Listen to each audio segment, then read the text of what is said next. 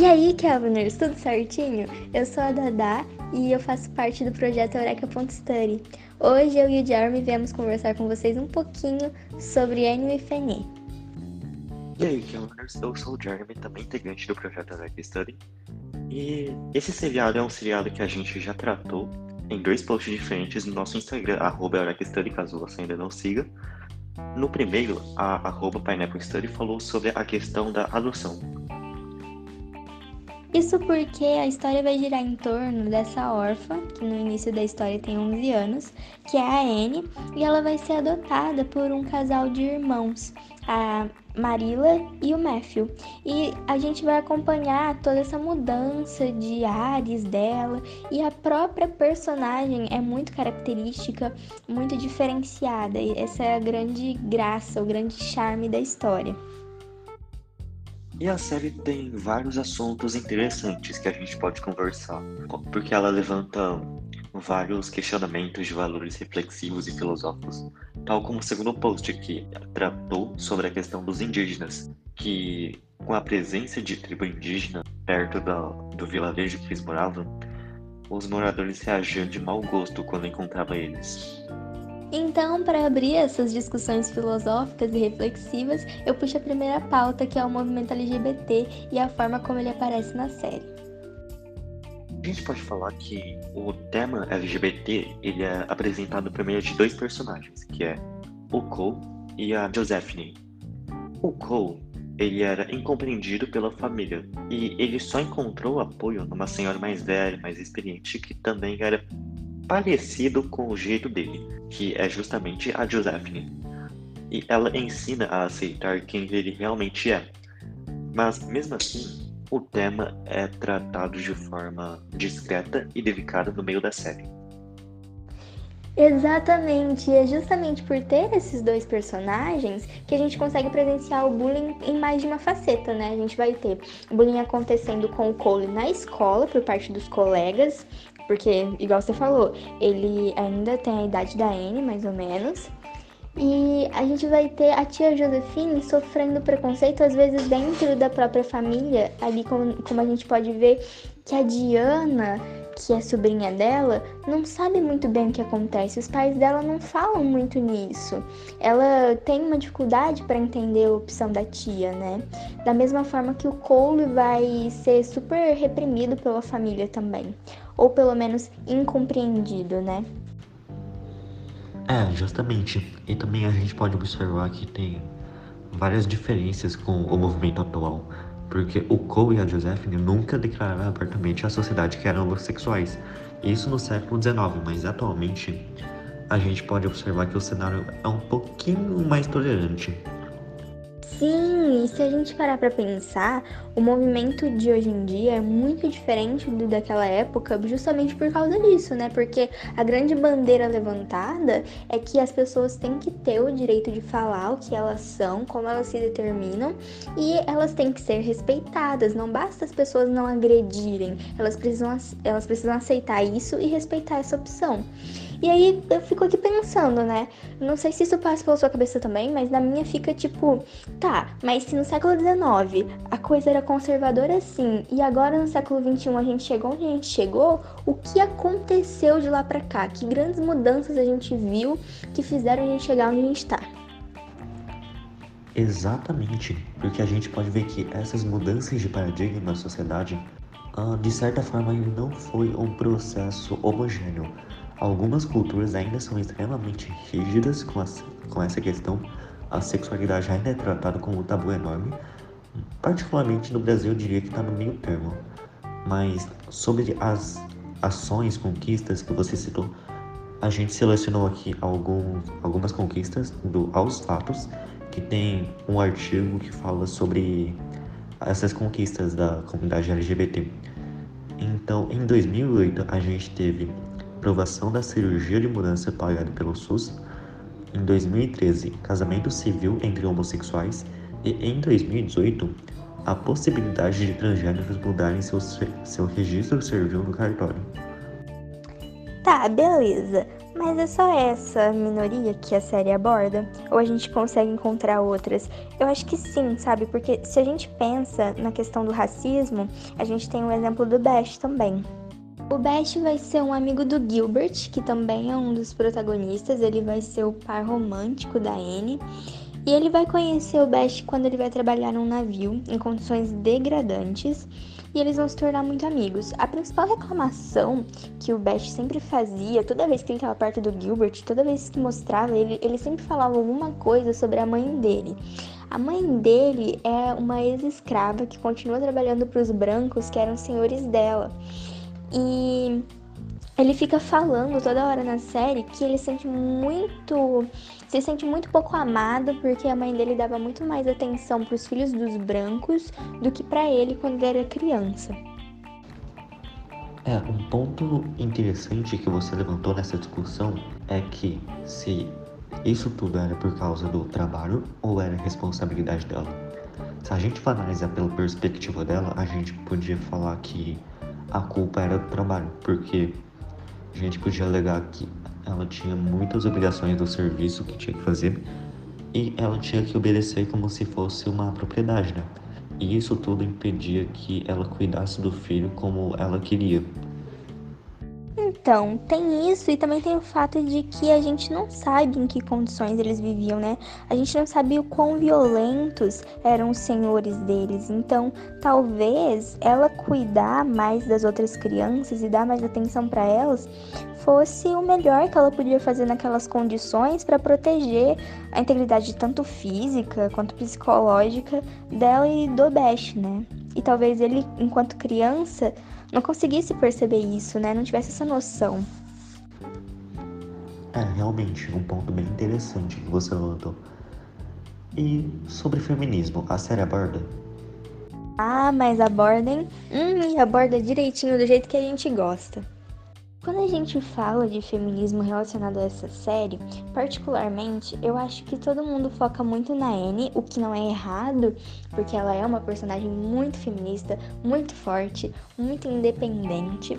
Mas eu acho que a gente acaba ofuscando algumas outras personagens que também são super fortes, né? Super empoderadas. E a gente pode citar nesse caso para dar um destaque maior, a Marilla e a Senhora Linde. Meio improvável, ok, ok. Mas mesmo assim, eu acho que a gente pode perceber um feminismo que vem para elas de uma forma mais natural. Então a Marilla vai se mostrar um pouco mais aberta a novas ideias e por isso talvez a gente perceba é, algumas demonstrações mais óbvias de feminismo da parte dela, como por exemplo o fato de ela não ter se casado mas também está presente na Senhora Linde. Mas a Marila é mais aberta. A gente vai ter ela, por exemplo, aceitando o convite para entrar para a Sociedade das Mães Progressistas. Uma coisa que a Senhora Linde acha um absurdo descabido, né? Falando da Senhora Linde, a gente pode falar que ela era considerada conservadora, mas tinha um feminismo inconsciente no caráter dela, né?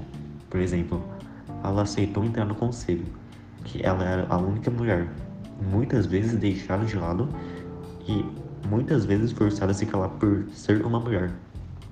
Mas em quase todas elas, deu um jeito de ser ouvida, seja falando mais alto ou uh, manipulando os demais integrantes do conselho, mas ela dava conta de fazer a própria vontade no conselho. Eu também acho que vale a pena a gente notar o fato de como o feminismo já estava se fazendo presente no cotidiano das pessoas. Porque pensa aqui comigo, uma mulher como a senhora Linde, mãe de 10 filhos, dona de casa, já tinha a noção de que ela não podia se deixar ser colocada para baixo. Igual você falou, ela era a única mulher no conselho, ela era ridicularizada o tempo todo pelos homens, ela estava o tempo todo cercada desse patriarcalismo e mesmo assim ela se fazia ouvir. Ela já já tinha ouvido por aí, né? Já estava no ar a ideia de que os sexos deviam ter direitos iguais. E isso também fica óbvio na forma como é estruturada a hierarquia dentro da casa dela, né? Ela não é submissa ao marido dela. Exatamente. Como ela não é nem um pouco submissa ao seu marido, a gente pode falar que ela, pelo contrário, né? Ela mandava na casa. E falando das feministas mais expostas na série, como as mães progressistas, né? A gente pode falar que elas representavam a primeira onda sufragista no século XIX por defenderem a igualdade política, a sexual, como direito ao voto, a entrada da mulher na universidade, que é defendida explicitamente na série. E a gente pode falar que, se a gente for pensar, embora elas constituíssem um movimento feminista, elas criticavam a mulher de caráter liberal, feminista, como o exemplo da professora Stacy, né? Que ela vestia calça, mexia com maquinário, uh, não queria se casar. E ela era criticada pelas mães progressistas, nossa, verdade. Elas estouram o pau na professora Stacy. Tanto que ela fica ameaçada de perder o emprego. E os alunos fazem aquela apresentação mostrando que eles tinham aprendido, como ela era uma boa professora. E ela acaba conseguindo ficar no final. Mas será que é a origem dessa treta? Será que essa treta significa alguma coisa? Fazendo uma analogia com o movimento feminista, o sufragismo do século XIX ele ficou no âmbito legislativo, só nesse âmbito. A segunda onda feminista estendeu o debate à sexualidade, à família, o mercado de trabalho, o direito reprodutivo uh, e a desigualdade de fato, né? E toda essa discussão ia contra a ética conservadora da época. E por isso a gente podia falar que de certa forma as sufragistas também criticavam a segunda onda, como também na analogia série, as mães progressistas criticavam a professora Stacy. Então agora a gente conversa sobre uma questão que a gente já tratou lá no nosso Instagram, mas de uma forma mais resumida, que a gente consegue expandir um pouco mais. A gente fala sobre a questão indígena e como ela é abordada no seriado. Na última temporada da série, a gente vai ter uma personagem que é indígena, que é a Caquete. E em um determinado momento, ela vai ser mandada para uma espécie de internato, que é um local onde ela deveria receber uma educação religiosa. E lá ela vai sofrer inúmeras agressões físicas, psicológicas, de todo tipo. E isso gera uma grande discussão, né? A gente consegue debater bastante em cima dessa questão. Realmente, a gente pode falar que uh, a partir desse, desse acontecimento da série, ela retrata parte do etnocentrismo, que fazendo um paralelo com a catequização indígena que ocorreu no Brasil, a gente pode afirmar que o preceito é o mesmo. Eles usam a desculpa de salvar almas para forçar uma tribo a aprender coisas de outra cultura, é um outro estilo de vida que nem sempre vai ser tão útil digamos, na vida cotidiana deles. E aí eu te pergunto, né, com que finalidade isso tudo? Eles estavam só querendo espalhar a visão de mundo deles, que é uma visão de doutrinador, né? Mas tá bom, tá bom. É por isso que cabe a nós que conseguimos identificar esse tipo de coisa e ver esses erros que ficaram na história e lutar contra isso o máximo que a gente puder e conseguir aprender com o diferente até me exalto. É, realmente é uma coisa bem reflexiva que a série nos traz à tona, né? E sobre o mesmo assunto, a gente divulgou recentemente nos nossos stories do Instagram, arroba uma frase do Lima Barreto perfeitamente cabível aqui. Ele diz: Para os povos não há defeitos nem qualidades, há características e mais nada. E vocês pensaram que a gente já tinha acabado? Não, não, não. A gente ainda vai falar sobre bullying e a série toca esse tema de duas formas diferentes. Para começar, é engraçado a forma como todo mundo na série pega tanto no pé da Anne simplesmente por causa da forma como ela vê o mundo.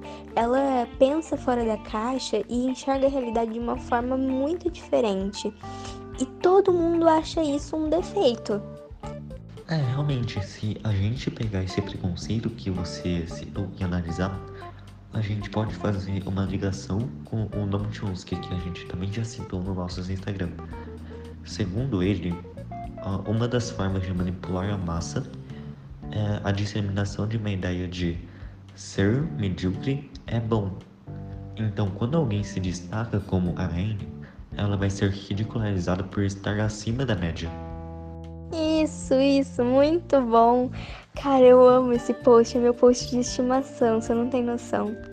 Mas enfim, eu também queria falar que se a gente pensar nessa coisa de se sobressair, ser acima da média, pensar fora da caixa, a gente consegue lembrar da música tema da abertura da série, em que eles vão afirmar que a Anne está ahead by a century, né? Então ela está adiantada em um século. E é exatamente isso, a personagem transparente é exatamente isso. Bom, e o outro aspecto sobre bullying do qual a gente pode tratar é a questão da forma como a Anne fala. Todo mundo zoa muito ela porque ela usa palavras que são consideradas complexas e longas para a idade que ela tem. E eu não sei como isso pode ser considerado uma coisa negativa, mas para as pessoas que cercam ela ali, é. E aí vale a gente lembrar do preconceito linguístico. Então, preconceito linguístico, talvez vocês se lembrem de ter visto até na gramática, é você ter preconceito com alguém por causa da forma como essa pessoa fala. Normalmente o que a gente vê é as pessoas sofrendo um preconceito porque elas falam de maneira considerada inculta. Mas nesse caso, a gente tá vendo um processo reverso, né? A Anne é ridicularizada por falar de forma culta demais. Exatamente. Mais uma vez vemos a Dada sambando na carne da sociedade. E é isso, Caminhos. Ficamos por aqui neste episódio. Essa é uma série que traz consigo valores reflexivos e filosóficos ao retratar o contexto do século XX, análogo ao dias E é isso, a gente espera que vocês tenham gostado e fomos! Ô louco, mas já.